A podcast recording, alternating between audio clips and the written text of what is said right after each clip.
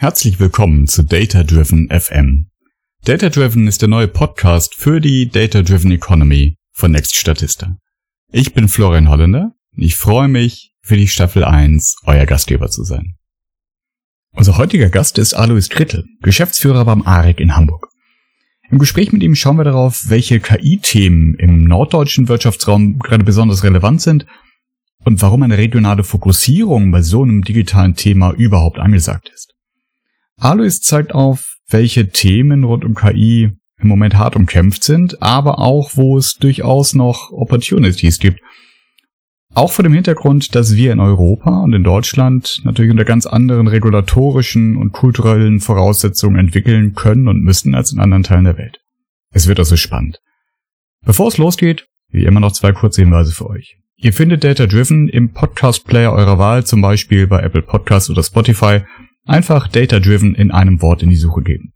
Und wenn euch gefällt, was ihr gleich hört, dann lasst uns dort doch gerne auch eine Bewertung. Und jetzt viel Spaß mit der neuen Folge.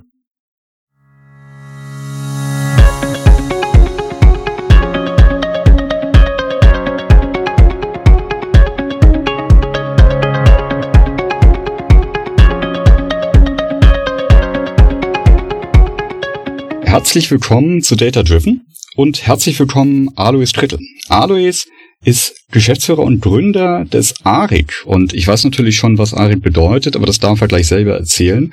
Und um es noch ein bisschen spannender zu machen, das ARIC, das habe ich im Vorgespräch erfahren, ist ein RTO.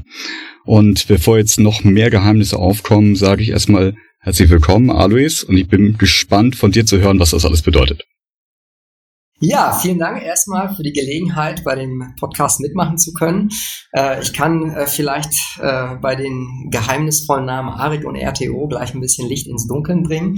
Was bedeutet ARIC? ARIC steht für Artificial Intelligence Center und ist seit einem Jahr neu gegründete Zentrum für künstliche Intelligenz in Hamburg.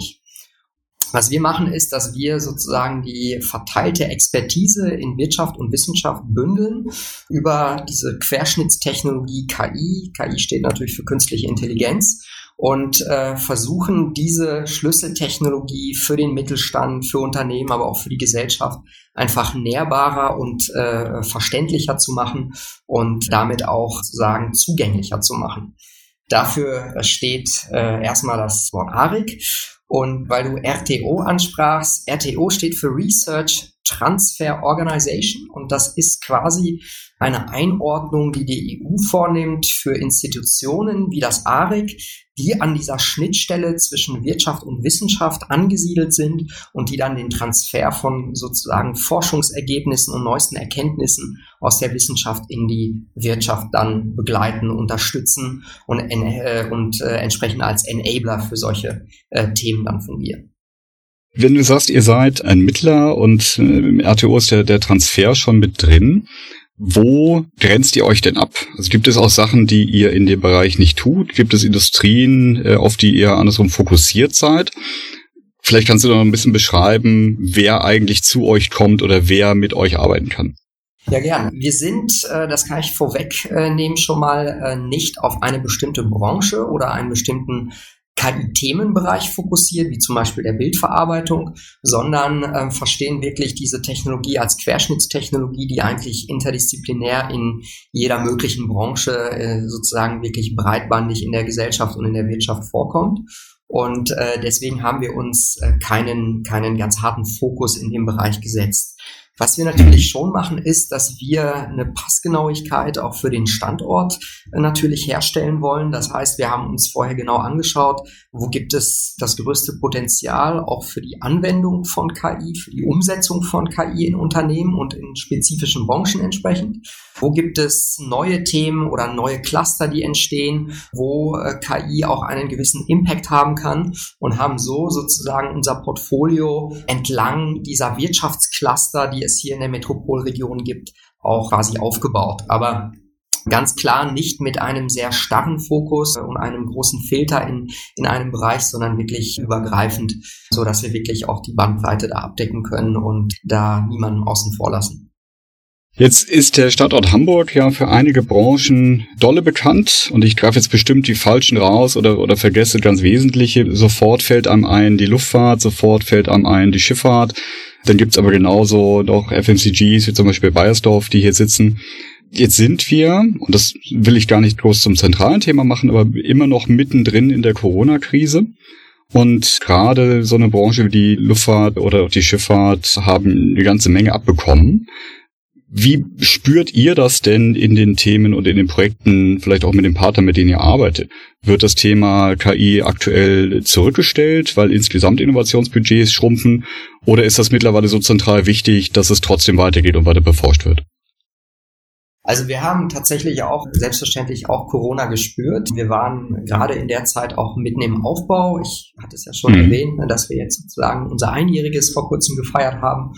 Und da äh, haben sich natürlich auch bestimmte Entwicklungsbudgets in Unternehmen verschoben. Das äh, konnte man natürlich auch äh, durchaus beobachten und auch äh, sehr schnell beobachten.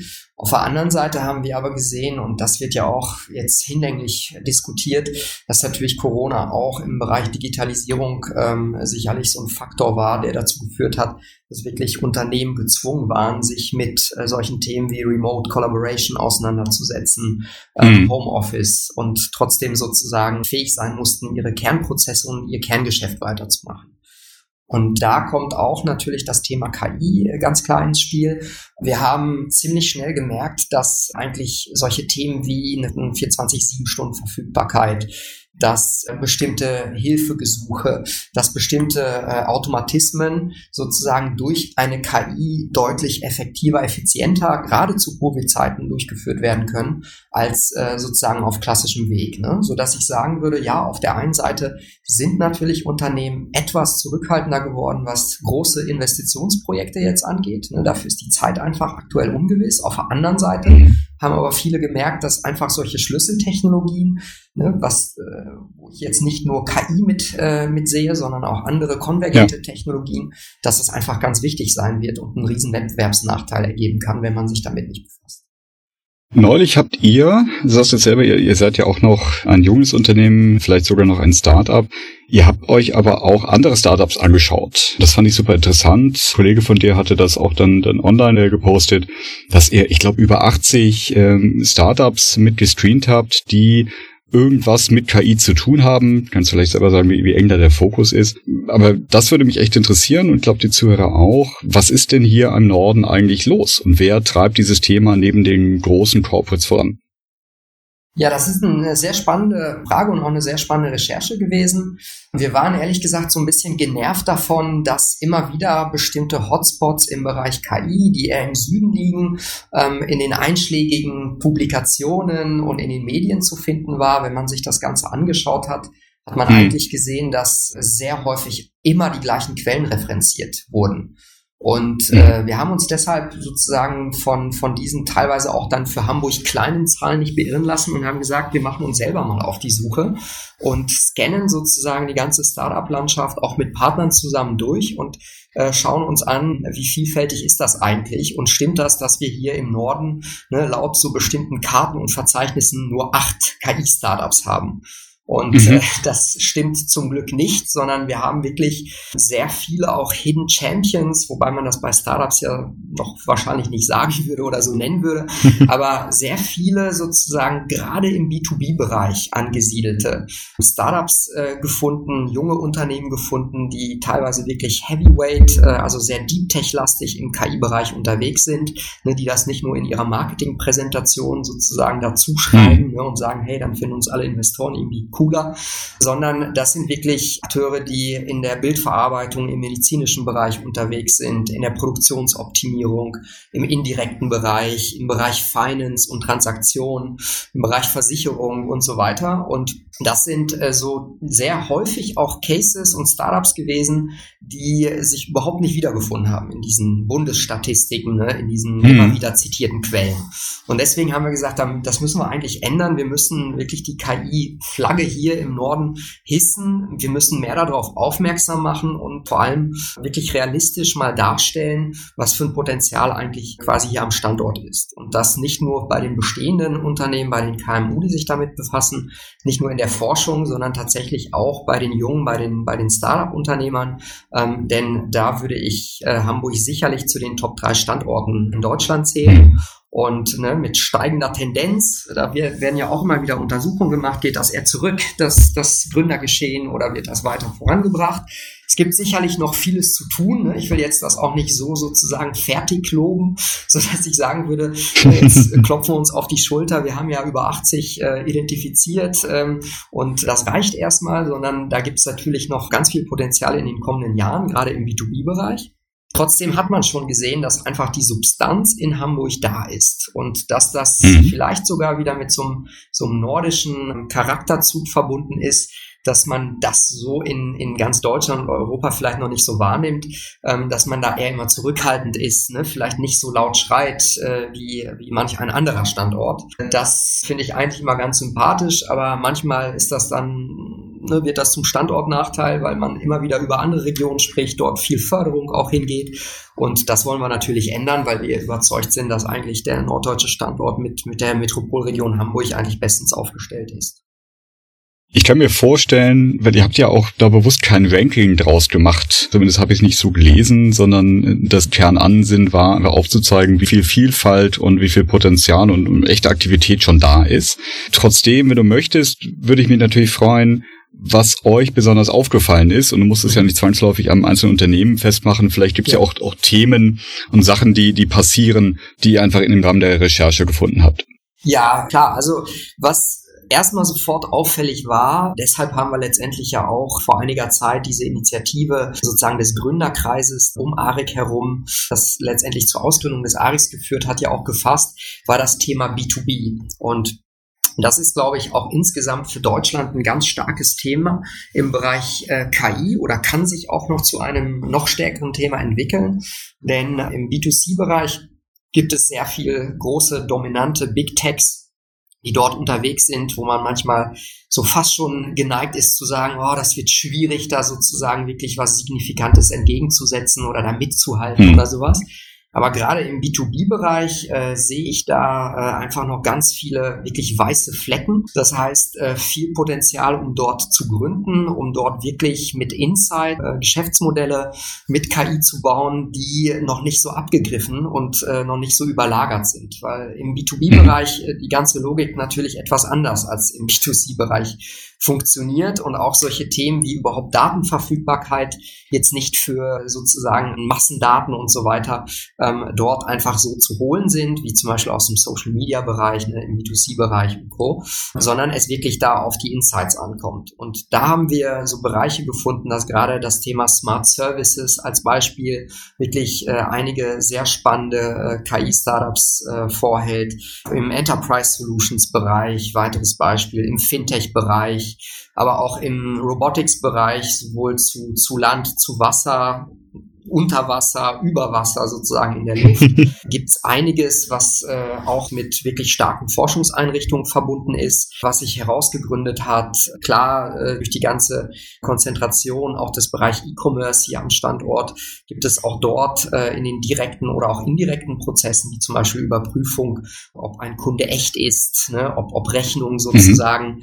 ähm, Fake-Rechnungen sind oder ob es richtige Rechnungen sind oder auch einfach nur das Sortieren von Eingangspost Post oder solche Prozesse. Da sind äh, größere Anhäufungen von äh, wirklichen ähm, interessanten Cases zu finden. Und das ja ermöglicht äh, gerade in diesem eher Deep Tech-lastigen Bereich ähm, eigentlich auch eine ganz gute Weiterentwicklung, weil es da einfach noch nicht so viel Konkurrenz gibt äh, als wenn man wirklich in den B2C-Bereich geht, wo man sofort auf internationalem äh, Level sozusagen mitspielen muss. Eine Frage, die ähm, aufkommt, wenn man darüber nachdenkt, was ihr da macht, ist natürlich, warum eigentlich eine, eine regionale Fokussierung? Ne, das ist doch, das sind alles digital, äh, das ist alles international verletzt. Äh, warum äh, jetzt nochmal den Fokus auf den Standort Hamburg? Und, und ich weiß, äh, selber auch ein Data Science Team haben, welchen konkreten Grund das auf jeden Fall hat. Und das sind nämlich die Menschen, die irgendwo leben und an einem Standort sich entwickeln und äh, auch gesucht werden.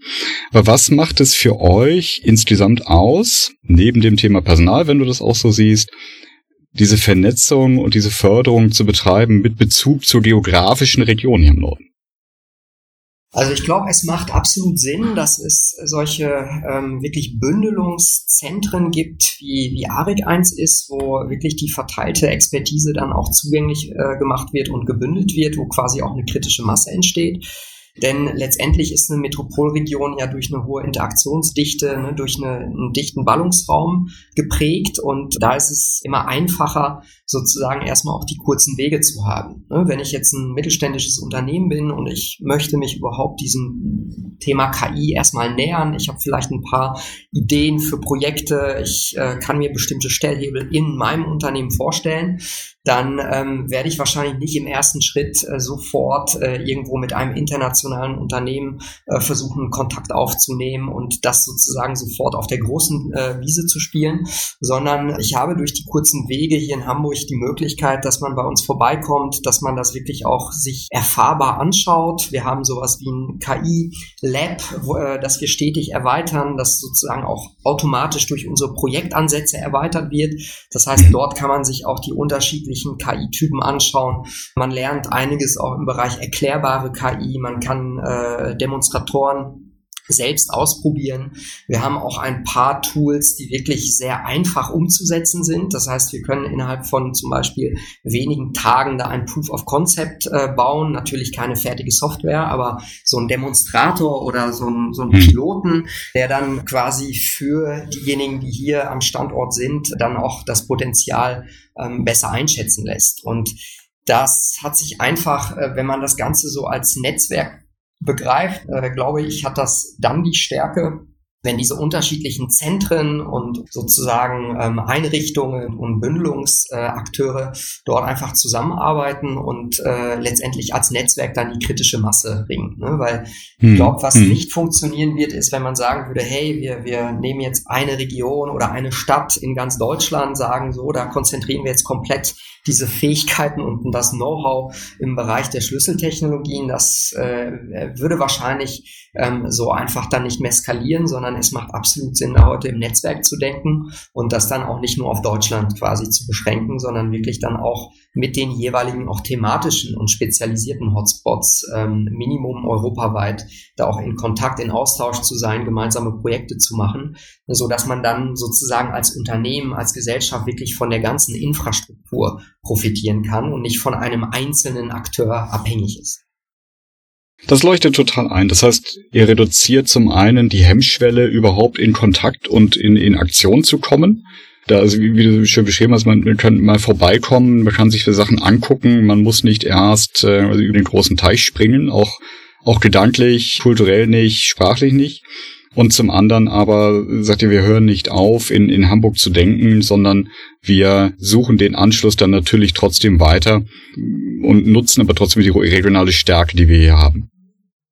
Ganz genau. Also ich glaube, dass das ist wichtig, dass man diese Brücken schafft, dass man sozusagen ähm, versucht, die Komplexität, die dieses Thema ja auch vorhält, nicht selbst zu erschlagen, sondern gerade in, in diesen Netzwerkstrukturen äh, aufzumachen und dass man vor allem auch eine Awareness schafft, also äh, quasi eine Sichtbarkeit von spezialisierten Standorten, die in mhm. bestimmten Themen ganz einfach schneller auch weiterhelfen können. Ne? Denn wenn man sich sozusagen so eine Schlüsseltechnologie wie KI anguckt, dann macht es wenig Sinn und wäre auch viel zu kostspielig und auch volkswirtschaftlich gesehen wahrscheinlich nicht das Sinnvollste, wenn jeder das Rad neu erfindet, ne? sondern es geht da eher um Best-Practice-Austausch und wirklich dieses Ausspielen von diesen regionalen Gegebenheiten, ne, die dann in einer urbanen Region zum Beispiel auch wieder ganz anders aussehen, als äh, wenn man sich bestimmte, bestimmte andere Staaten, Städte oder Regionen anschaut und äh, dann wirklich sozusagen adäquat für den Standort auch die Übersetzungsleistung machen kann und trotzdem mhm. das Wissen sozusagen dieses Netzwerk anzapfen kann. Ich habe geschaut bei euch auf der Website und versucht zu rekapitulieren, was ihr gerade alles so tut. Und das ist echt eine ganze Menge. Also Hut ab. Ihr habt während Corona-Zeit und gerade mal ein Jahr jung jetzt schon einen richtigen dicken Fächer von Veranstaltungen wie Brown Bake Lunches, die es auch virtuell gibt, Workshops etc. Ähm, auch mit verschiedensten Partnern schon schon gemacht und bietet es an. Also dass das lebt, was du da erzählst im echten Leben, das ist echt toll zu sehen. Was ist denn die von der Nachfrage her und von, von den Themen, die dort in die Londen aufkommen, ähm, was wird denn momentan heiß diskutiert im Hamburg, im, quasi im ARIC-Netzwerk? Also wir haben hier viele Standortthemen, die gerade auch schon so kurz angeklungen sind, auch in deinen Fragen. Also sicherlich ist, äh, KI und Logistik ist ein großes Thema hier äh, am Standort, was viel diskutiert wird. Ähm, aber auch solche Themen wie KI und Finance, KI und Health, ne, durch die Gesundheitswirtschaft und sozusagen die starke Life Science hier in der Metropolregion in Norddeutschland. Mhm das sind äh, Themen, die auch wirklich von Austausch leben, denn da entstehen ja auch zum Teil immer wieder neue Regulatorien, neue Anforderungen sozusagen, die man beachten muss. Und äh, so etwas mit einer kritischen Masse durchzuführen, ähm, da zu partnern, macht absolut Sinn. Ne? Sozusagen, da nimmt keiner dem anderen irgendwas weg, sondern da geht es eher darum, dass man das gemeinsam überhaupt sozusagen bewältigt und den Anschluss nicht verliert. Das heißt, das sind so Themen, die dabei sind. Das ist Mobilität, das ist das Thema Smart City. Das sind aber auch Themen, die sozusagen übergreifend sind, also Querschnittsthemen. Das ist äh, vor allem Cyber Security. Ne, denn wir leben hier in einer urbanen Region mit wirklich komplexen Prozessen, die täglich stattfinden, ne, viele Funktionen, die auf engstem Raum erfüllt werden müssen, ne, vom Personenverkehr über letzte Meile, über Belieferung durch zum Beispiel Großmärkte, ähm, durch den mhm. Hafen und so weiter. Und da gibt es einfach Querschnittsthemen, die in unterschiedlicher Intensität, aber fast überall eine Rolle spielen. Und Mhm. Neben diesen sozusagen Querschnittsthemen sind insgesamt jetzt gerade in Europa, und das ist, kann man hier sogar am Standort auch für jetzt schon sehen, sind solche Themen wie faire KI, das heißt eine mhm. KI, die nicht diskriminierend ist, solche Themen wie Explainable AI, das heißt auch Erklärbarkeit von künstlicher Intelligenz, von den Systemen ähm, ist, ist ein wichtiges Thema, aber auch solche Themen wie äh, datenschutzgerechte äh, KI. Wenn ich zum Beispiel KI im öffentlichen Raum einsetze, dann sollte man sozusagen da natürlich sich immer sicher sein, dass da nicht die Persönlichkeitsrechte von Menschen dort äh, irgendwie falsch in Anspruch genommen werden. Und das sind solche Themen, die, glaube ich, auch in so einer urbanen Region jetzt äh, aktuell widerspiegeln und äh, die auch immer wichtiger werden. Denn äh, ne, man hat ja auch immer wieder noch mit Mythen zu tun und mit Ängsten, wo man sagt, wie viel Verantwortung möchte ich eigentlich einer KI übertragen? Und deswegen gerade auch in der angewandten Forschung, aber auch, äh, wie gesagt, in, in unternehmensnahen Implementierungsprojekten ähm, geht es immer wieder darum, wie kann ich das datenschutzkonform machen, wie kann ich das fair machen, wie kann ich das menschzentriert machen und wie kann ich äh, sozusagen dafür sorgen, dass man nicht irgendeinen Bias da reinbekommt, wo man nachher sagt, das war aber nie äh, sozusagen im, im Sinne des Erfinders. Letzteres ist ja in, in ganz verschiedenen Scheiben ähm, immer mehr ein Thema, oft und, und großteils, denke ich, auch zu Recht. Netflix hat jetzt ja gerade nochmal die, diese, diesen the issue, issue with Social Media, ja, irgendwie so, einen Social Media kritischen Film rausgebracht, ja, mit, mit, mit dem, äh, also auf 60 oder 80 Minuten ausgebreitet, äh, das Statement, das viele schon kannten vorher, wenn du für das Produkt nicht zahlst, dann bist du das Produkt. Ja. Dann geht es weiter eben mit äh, den, äh, dem Internet of Things. Was passiert denn, wenn ich gar keinen Bildschirm mehr habe, das Gerät mir gar nicht mehr zeigt, was es eigentlich gerade tut, in welchem Zustand es ist? Ich weiß gar nicht mehr, ob mein Toaster noch toastet oder schon Teil eines Botnets ist oder ob die kleine Security-Kamera tatsächlich nur zu mir das Bild überträgt genau. oder zu wem ganz anders. Und im, im Bereich KI genauso. KI ist ja auch ein wesentlicher Beförderer davon, dass die klassischen Interfaces verschwinden. Ich muss nicht mehr äh, vielleicht mit einer Tastatur eingeben, ich muss vielleicht gar nicht mehr äh, selber interagieren, sondern das System merkt schon, was los ist und reagiert entsprechend. Mhm. Und die spannende Frage ist, wie, wie dolle kriege ich als, als User, sei es B2B oder natürlich auch, auch im B2C-Kontext insbesondere, wie sehr kriege ich denn eigentlich raus, was das System da gerade tut und äh, nach welchen Regeln und Kriterien? Ja. Ganz genau. Mhm. Also das ist ja ein etwas, was in, in Deutschland, in Europa in vielen Aspekten, gerade auch in der Gesetzgebung, noch stärker im Fokus ist als in anderen Bereichen der Welt. Wie nehmt ihr das wahr? Ist das ein Standortvorteil Deutschland, weil wenn wir es sogar hier bauen können und ins Leben kriegen, regelkonform, dann funktioniert es in der ganzen Welt? Oder ist es im echten Leben eigentlich ein Innovationshindernis, weil ganz viel nicht ausprobiert werden kann und nicht gemacht werden kann? Also ich glaube, die, die richtige Antwort wäre sowohl als auch. Wir glauben inzwischen, dass das, ähm, um mal mit der positiven Seite anzufangen, dass es tatsächlich so ein USP, so ein Alleinstellungsmerkmal werden kann, europäisch. Denn man kann das Ganze natürlich, äh, werden wir gleich auch nochmal beleuchten, von der, von der Hinderungsseite her betrachten. Aber auf der anderen Seite ähm, sind bestimmte Tendenzen und Entwicklungen auch der letzten Jahre nicht unbedingt wirklich äh, so menschzentriert und menschfreundlich, so dass man sich ja auch irgendwann gesellschaftlich fragen kann, will man überhaupt äh, so etwas haben. Ne? Gerade wenn man sich jetzt anschaut, Stichwort Social Credit äh, System in China, wenn man äh, bestimmte Symptome hat, sagen, äh, da gefleckt wird mit einer Farbe und dann bestimmte Sachen gar nicht machen darf, ähm, und dann ausgeschlossen wird von, von mhm. bestimmten Sachen, dann kann man sich ja immer wieder die Frage stellen, wie weit darf das eigentlich gehen? Ne? Also du hattest gerade ja auch das Thema Social Media angenommen. Ähm, ne, wenn man sich äh, das aus KI-Sicht äh, anschaut, dann kommt man ganz schnell zu dem großen Thema Deepfake und auch dem ganzen sozusagen Digital mhm. Warfare, der damit in Verbindung ist. Das heißt, welcher Information kann ich überhaupt noch trauen? Ja, hat die, hat die ein Mensch gemacht? Äh, mhm. Ist die verzerrt worden? Ähm, auf der anderen Seite, äh, je mehr Sensorik in, ins Leben reinkommt, desto mehr weiß man ja auch über das eigene Verhalten und äh, irgendwann, zumindest ist das äh, selbst bei uns sozusagen Informatikern und KIlern der Fall, muss man sich ja die Frage stellen, ist das vielleicht zu doll? Ist es zu viel? Ne? Greift das wirklich irgendwann zu, zu stark in ein System ein? Mhm. Und wenn ich dann irgendwann keine Versicherung mehr bekomme, weil ich bestimmtes Verhalten Verhalten oder so etwas mache, dann wird das irgendwann auch etwas ja, gespenstisch, könnte man sagen. Und ähm, da scheiden sich einfach auch gesellschaftliche äh, Ansichten. Und deswegen ähm, das jetzt nur zu verteufeln, ja, ähm, würde ich auf keinen Fall erstmal so pauschal machen, sondern ich würde sagen, wenn wir es schaffen, gerade die Technologie so zu beherrschen, dass wir wissen, wann wir erklärbare KI einsetzen, also Stichwort Explainable AI, wann wir datenschutzkonforme KI benötigen, wann wir aber auch Experimentierräume benötigen, um mal wirklich die nächsten Schritte zu machen. Ja, so wiederum zum Beispiel in bestimmten Reallaboren, ja, so dass es auch nicht gefährlich ist und so weiter, dann glaube ich, könnte man da als Gewinner herausgehen, weil ähm, diese, diese blinde Akzeptanz oder dieser blinde Gehorsam, einfach äh, das über sich ergehen zu lassen, ähm, passt, glaube ich, einfach so zur europäischen Kultur nicht, ja, und auch nicht zu der, zu der Kulturgeschichte.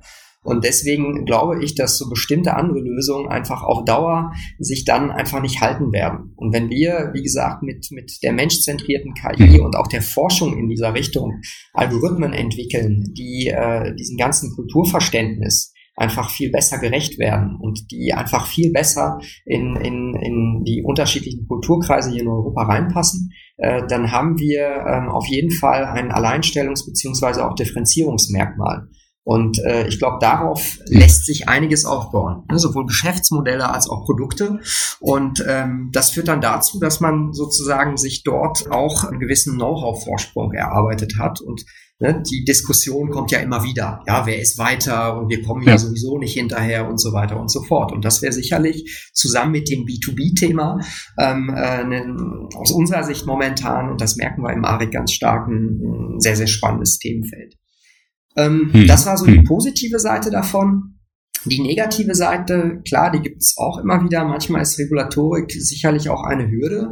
Gerade für Startups ist es manchmal wirklich sehr, sehr schwer, diesen ganzen Anforderungen, die sich dann auch noch stetig weiterentwickeln und äh, teilweise schärfer werden, überhaupt standzuhalten. Ja, das heißt, wenn ich irgendwie eine große Firma bin, wenn ich zig Angestellte habe, wenn ich eine eigene Abteilung dafür gründen kann, egal ob es jetzt wirtschaftlich ist oder nicht, wenn ich mir das mhm. sozusagen leisten kann, dann ist es immer noch eine andere Nummer Nummer, als wenn ich wirklich als innovatives, dynamisches äh, Startup sozusagen in meinen Sturm- und Drangzeiten sage, Mensch, ne, ich, ich äh, will da in den Markt rein, ich habe da gute Ideen, ich kann da, äh, ich kann da bestimmte Denkweisen revolutionieren. Und da ist das natürlich, äh, sind solche Sachen gerade in dem äh, digitalen und, und insbesondere im KI-Bereich sind dann schon eine Hürde. Und äh, das führt dazu, um auch mal wieder ein praktisches Beispiel zu nennen, dass zum Beispiel das Thema autonomes Fahren dann an bestimmten Standorten entwickelt wird. Ne? Viele von, äh, viele der Zuhörer wissen, dass äh,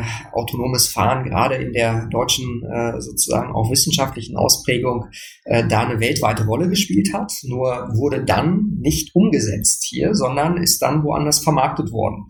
Und viele der Wissenschaftler, die mal in Deutschland sozusagen äh, diese Themen erforscht und gelernt haben, die sind inzwischen bei Unternehmen wie Uber und sozusagen weltweit im Einsatz. Aber einer der Gründe war, dass einfach andere Standorte dort experimentierfreudiger sind und das mhm. dann sozusagen die F&I, die Forschung und Innovation anziehen. Wenn wir auf alle neuen Entwicklungen nur mit ganz strikten Hürden antworten, dann werden sich irgendwann die Forschung und Entwicklungszentren, auch der spannenden Unternehmen, seien es Startups oder auch eben Grown-ups und, und Corporates, die werden sich einfach verlagern ne, und werden sagen, hey, ne, wenn man das hier nicht machen kann, wenn man so viele äh, Irrwege einschlagen muss und so viel äh, Organisations-Overhead und juristischen Overhead betreiben muss, dann gehe ich einfach in andere Forschungs- und äh, sozusagen Innovations-Hotspots und da fällt mir das leichter. Und dann hat das natürlich sofort Auswirkungen auch auf die Arbeitskräfte, die ich finde, auf, auf junge Talente, die ich dann attraktieren kann als Stadt und äh, auch als Unternehmen. Deswegen ne, muss man da wie so häufig, glaube ich, ähm, so einen Mittelweg finden und ähm, ja zusehen, dass man sich nicht komplett alle Experimentiermöglichkeiten nimmt, sondern dass man das äh, sozusagen trotz dieser sich weiterentwickelnden Regulatorik smart schafft, damit umzugehen. Du sprachst ja vorhin von, äh, ich glaube, du nanntest es äh, Laborbetrieb im echten Leben. Das Thema autonomes Fahren ist ein, schönes, auch, auch plakatives Beispiel dafür. Das wird natürlich schnell polemisch, das weiß ich auch, aber wenn man dann sich anschaut, dass es als Erfolg gefeiert wird in Deutschland, wenn ein kleiner 6 kmh Bus irgendwo an einem Boulevard entlangfahren darf, während die Straße ansonsten für den Autoverkehr natürlich gesperrt wurde und man nur als Fußgänger es mit begeistern sich angucken darf und in anderen Ländern dann eben also Autobahntrassen äh, für Verkehrsversuche oder, oder Fahrversuche mit in der Genehmigung sind und sich die Länder und Landkreise darum reißen, eben die Versuchszentren äh, zu sich zu bekommen, dann ja wirkt sich das eben auch auf, wie du sagst, dann, dann geht die ganze Kette los bis irgendwann also weder weder die Firmen noch die dazugehörigen Talente mehr da sind, sondern die folgen dann dem, wo sie das weiter treiben können, was im Labor in Deutschland noch erlaubt war und gut genug funktioniert hat. Ja, also sehe ich genauso und äh, wie gesagt, es gibt Möglichkeiten, gerade im Bereich der angewandten Forschung äh, zusammen mit, mit äh, Wissenschaft, äh, solche Art von Reallaboren zu machen. Wir haben uns zum Beispiel ARIC-seitig auch mit einem äh, sehr spannenden Konsortium in Hamburg beworben, um äh, unsere Test- und Demonstrations-Equipments, äh, Ressourcen, aber auch solche äh, sozusagen auch Flächen bespielen zu können, auch in Zukunft, mhm. um, um einfach bei solchen wirklichen wichtigen Themen, die man gerade in der Entwicklung beobachten muss und dabei sein muss, um sie zu verstehen letztendlich und am Ende nicht nur alles einkaufen zu müssen, ähm, um das möglich zu machen. Und wenn man zum Beispiel im nächsten Jahr sich ITS anguckt, äh, der Weltkongress für intelligente Transportsysteme kommt ja im äh, nächsten Herbst ähm, so Covid will nach Hamburg und äh, dort mhm. ist sozusagen die Welt zu Gast und schaut sich an, was gibt es da dann hat man jetzt auch gesehen, dass, dass so ein Event äh, auch dafür sorgt, dass man zum Beispiel äh, mitten in der Innenstadt so eine autonome Teststrecke aufbaut, dass man dort für die Genehmigung entsprechend sorgt und dass da wirklich äh, so eine ganze Stadt sehr innovativ dann ähm, auf, äh, auf solche Events, aber später auch auf die Applikation und auf die Einführung von solchen Sachen hinarbeiten kann. Ne? Das heißt, da geht dann wirklich auch so, wie ich finde, so ein sehr positiver Ruck durch, durch so eine Innovationsmetropole und auf einmal ähm, gehen Sachen und, und man hat auch Aufmerksamkeit für solche ähm, Art von, von Experimenten und wirkt ja. äh, dieser, ne, diesem ganzen Technologiepessimismus auch entgegen. Ne? Oder da in, in unfassbare Euphoriewellen sozusagen sozusagen gleich auszuschlagen und zu sagen, jetzt ist alles erlaubt, ne, sondern man macht das wirklich, das finde ich eher ein smartes Vorgehen, weil man sagt, das sind äh, erstrebenswerte Sachen, keiner hat Lust im Stau zu stehen dauernd, ne, keiner hat Lust, dass äh, sozusagen äh, immer mehr die Luftqualität abnimmt, sondern da muss man auch zukünftige Schlüsseltechnologien ähm, einsetzen, die muss man vorher erproben und dafür muss sozusagen das Umfeld geschaffen werden. Und ich glaube, dass äh, gerade durch solche Aktivitäten, durch solche Events, aber halt auch durch solche Zusammenschlüsse, wie ich gerade auch nannte, solche Konsortien entstehen solche Wirkräume. Und ähm, mhm. da setzt auch aktuell die EU drauf, dass das äh, mehr sozusagen ins Experimentieren kommt, bevor da auch Rieseninvestments no, äh, notwendig werden. Und das finde ich eigentlich, ne, da hat man ja auch aus dem Lean Startup gelernt, äh, das ist eigentlich der gute Weg. Ne? Das heißt wirklich dynamisch zu sein, agil zu sein und sich dem nicht äh, von vornherein durch, wie gesagt, bestimmte Paradigmen oder falsche äh, falsche Darstellung, ähm, äh, sich davon direkt zu distanzieren. Ja, absolut. Und ähm, die äh, die ITS äh, ist, ist ja also äh, der, der Vergleich Hintern Alteck und Enten, das weiß ich auch, aber es ist ein eigentlich nur ein Kongress und äh, dadurch, dass dort aber äh, Denker, Macher und Lenker äh, zum, zum Thema äh, Verkehr und Mobilität zusammenkommen, hat sich ja eine unglaubliche Dynamik entwickelt, äh, von der du gerade gesprochen hast. Und wenn ich dann sehe, dass zum Beispiel ähm, Kerntruppe dieser, dieser ITS-Organisationsmannschaft auch hier in Hamburg wirklich direkt aus den Verkehrsbetrieben kommt. Das heißt, die Menschen, die tatsächlich Verkehr machen und nicht nur darüber referieren oder als Dienstleister irgendwie Ampelsysteme verkaufen, ähm, denn dann zeigt mir das, wie ernst das genommen wird und wie viel Impact das hat. Und ähm, was für eine schöne Triebfeder, und also ich will dir jetzt gar nicht nacherzählen, was du gerade sagst, aber was für eine schöne Triebfeder das für das Thema tatsächlich hier ist. Ja, auf jeden Fall. Also das war, ähm, ich glaube auch, dass das, es ist zwar ein Event erstmal, aber die Strukturen, die jetzt dafür natürlich aufgebaut worden sind und aufgebaut werden, die äh, Piloten, die dafür gestartet werden, die haben natürlich eine, eine deutlich längere Reichweite und, und äh, auch, auch äh, sozusagen die zeitliche Komponente. Das heißt, ähm, dass äh, man könnte fast sagen, das soll so ein Kulminationspunkt werden, ähm, wo dann viel Aufmerksamkeit drauf ist, soll aber auch dazu einfach einladen, dass äh, man sieht und äh, ich meine damit jeder Bürger, ne, weil das findet wirklich mitten in der Innenstadt mhm. statt. Das ist sehr anschaulich, ähm, was für ein Potenzial eigentlich da drin steckt und vor allem auch, äh, was für eine Erleichterung. Ne? Denn ähm, solche Themen wie Mobilität ja. haben natürlich auch immer was mit Stressreduktion ne, oder entsprechend äh, Stresserhöhung zu tun. Und äh, letztendlich geht das jeden etwas an. Und ähm, ich glaube, dass neben äh, sozusagen auch, auch dem Bündelungseffekt, ähm, so dass wirklich auch die Macher und die Innovatoren zusammenkommen, aber auch die, die Stadtakteure dabei sind, äh, die Wissenschaftler dabei sind, solche Institutionen wie das ARIC dabei sind, ähm, äh, ist auch eine ganz wichtige Sache, die Kommunikation, weil ich glaube, auch das hat man ähm, wirklich in Covid-Zeiten gemerkt es äh, ist wichtig, wirklich situativ und wirklich adäquat auch bestimmte Aktivitäten und dazu gehörten mal auch äh, solche großen Themen wie Mobility und, und, und sozusagen intelligente Transportsysteme, ähm, dass man das vernünftig rüberbringt äh, und äh, erklärbar macht. Und dass das nicht nur sozusagen ja so ein mit, mit völligen äh, wahnsinnigen Erwartungen ähm, versetztes Thema ist oder auf der anderen Seite, dass es Ängste schafft, ne, sondern ich glaube, das ist, das ist wichtig, dass man auch diese Kommunikationsleistung ähm, da einfach bringt und äh, dadurch auch eine ganz andere Aufmerksamkeit schafft auf das Thema und vielleicht auch eine ganz andere Akzeptanz. Ne? Wenn ich mich nie mit Sachen befasse, mhm. wenn ich die nie sehe, immer nur von irgendwelchen äh, gruseligen Medienberichten höre oder auf der anderen Seite von einer Technologie-Euphorie, dann äh, kommt das einem vielleicht ein bisschen unnahbar vor. Wenn ich das in einer eigenen Stadt habe, wenn ich merke, oh, guck mal, da ist eine smarte Ampelschaltung, die verhindert Unfälle, ja, und zwar äh, massig sozusagen innerhalb von einem Jahr, dann sage ich, ja, das macht ja Sinn, ja, und dass man das Ganze erproben und weiterentwickeln muss, ja, das fällt wahrscheinlich nicht vom Himmel, richtig. Ne? Und ich glaube, diese Einstellung ist, ist, äh, ist wichtig, auch äh, insgesamt in der Gesellschaft zu haben, weil viele der Technologien sind für die Gesellschaft. Ne? Und äh, die, die da drin beteiligt sind, gestalten die mit. Und das muss man auch mal sichtbar machen. Und ich glaube, das gelingt äh, gerade auch in, in solchem Kontext ganz gut. Absolut. Alois, bevor wir auseinandergehen, noch ein paar kurze Fragen mhm. und das geht schnell. Natürlich kannst du auch länger antworten, ähm, aber ein, ein, ein, paar Kleinigkeiten zum Schluss. Das eine ist, wo geht's denn hin mit dem AREC? Habt ihr einen nächsten großen Meilenstein, den ihr plant, wenn ihr nächstes Jahr das Zweijährige feiert?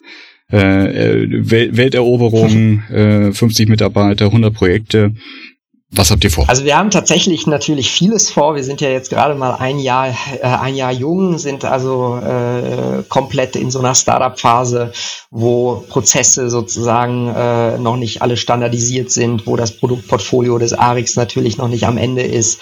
Wir experimentieren viel mit Formaten. Wir nehmen aktuell, ähm, äh, bauen wir sehr viele Brücken, machen sehr viel mit Partnern etwas und ähm, wenn ich jetzt so ins nächste Jahr schaue, dann äh, denke ich, dass wir uns über spannende Projekte freuen werden. Wir haben, wir waren sehr aktiv jetzt in dem Gründungsjahr, haben ähm, über 20 Projekte schon angeschoben. Das heißt, äh, dort auch mal die Ergebnisse zu sehen. Teilweise sind schon Ergebnisse gekommen, ähm, aber sind alles noch sozusagen Zwischenschritte. Das wird natürlich so eine der Themen sein. Und auf der anderen Seite, was wir auch ganz klar im Fokus haben, ist wirklich auch die europäische Vernetzung äh, um entsprechend das, was ich vorhin meinte, mit Anzapfen sozusagen des, des, des europaweiten, weltweiten Wissens, äh, um das hier sozusagen dann verfügbar zu machen. Ähm, das ist, glaube ich, äh, eine ganz wichtige Sache. Das heißt, ähm, ne, die, das, das Jahr oder die nächsten Schritte, die werden wirklich geprägt sein von weiterem Wachstum und Aufbau, ähm, vielen spannenden Projekten und, und äh, dann auch diesem, dieser, ja, diesem europäischen Netzwerkaufbau.